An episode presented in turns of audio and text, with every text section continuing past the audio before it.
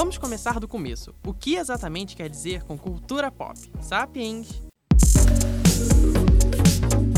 Bom, definir cultura pop depende muito do ponto de vista de quem define. E para nós aqui, ela é aquele acúmulo de séries, filmes, cantores, novelas e tudo que é material cultural e de entretenimento que está em alta num determinado período do tempo.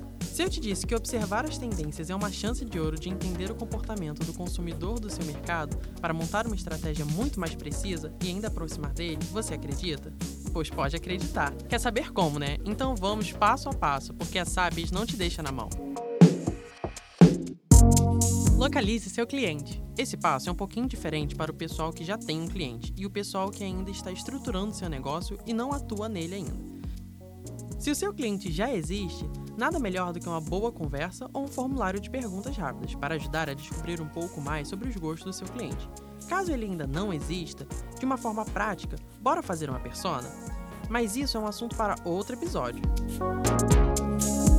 Quais gostos seus clientes têm em comum? Será que vários deles gostam de Grey's Anatomy ou Stranger Things? Será que algum deles escutam os mesmos cantores? Agora é hora da mágica.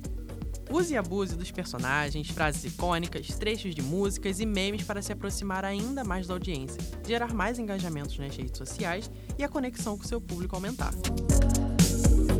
Gostou, né?